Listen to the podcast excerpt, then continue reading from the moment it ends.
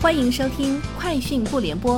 本节目由三十六克高低传媒联合出品。网罗新商业领域全天最热消息，欢迎收听《快讯不联播》。今天是二零二二年三月一号。从北京市消协网站获悉，北京市消协一号发布互联网消费大数据杀熟问题调查结果称。有八成多受访者有过被大数据杀熟的经历，网络购物中的大数据杀熟问题最多，八成多受访者认为大数据杀熟体现为同一时间不同用户购买相同商品或服务的价格不同。江西省与阿里巴巴集团签署“十四五”深化战略合作协议，根据协议，双方“十四五”时期将进一步拓宽合作领域，提升合作层次，深化合作成效。依托江西在产业、政策等方面资源禀赋，发挥阿里巴巴集团在科技、商业、人才、金融等方面领先优势，聚焦乡村振兴、数字新基建、数字政府、数字产业、数字商贸、数字治理等重点领域，持续深入推进双方战略合作，扩大阿里巴巴集团业务覆盖范围，助推江西数字经济与实体经济深度融合。据报道。丰田汽车将在周三恢复生产，此前因供应商受到网络攻击而暂停生产。据央视新闻客户端，当地时间三月一号，日本丰田汽车公司因零部件供应商受到勒索软件攻击，决定停止日本全国所有工厂运行。台积电五纳米制程仍呈现大爆单，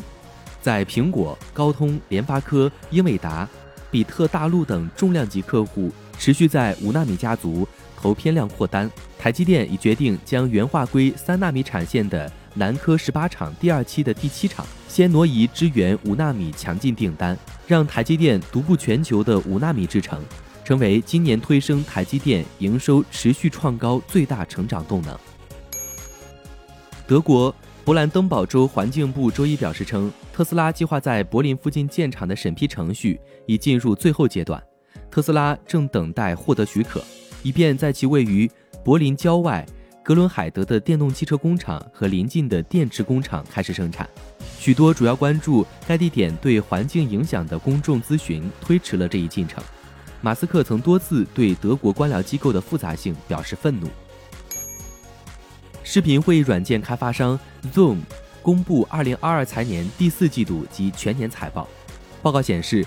Zoom 第四季度总营收为十点七一四亿美元，与上年同期的八点八二五亿美元相比，增长百分之二十一；净利润为四点九零六亿美元，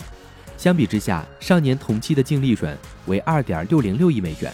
归属于公司普通股股东的净利润为四点九零五亿美元，与上年同期的二点六零四亿美元相比，增长百分之八十八。微软旗下领英收购以色列市场营销分析平台 Oribi，价格为八千万美元。Oribi 开发的技术可以收集用户线上行为数据，它能帮企业优化营销动作。作为协议的一部分，领英将在特拉维夫设立新运营中心，最开始会有五十名员工，以 Oribi 员工作为基础。Oribi 创建于二零一六年，到目前为止已经融资两千七百万美元。Uber 正在加速出售与俄罗斯互联网公司 Yandex 合资成立的出租车公司。Uber 周一宣布，该公司将从 Yandex Taxi 撤出 Uber 高管。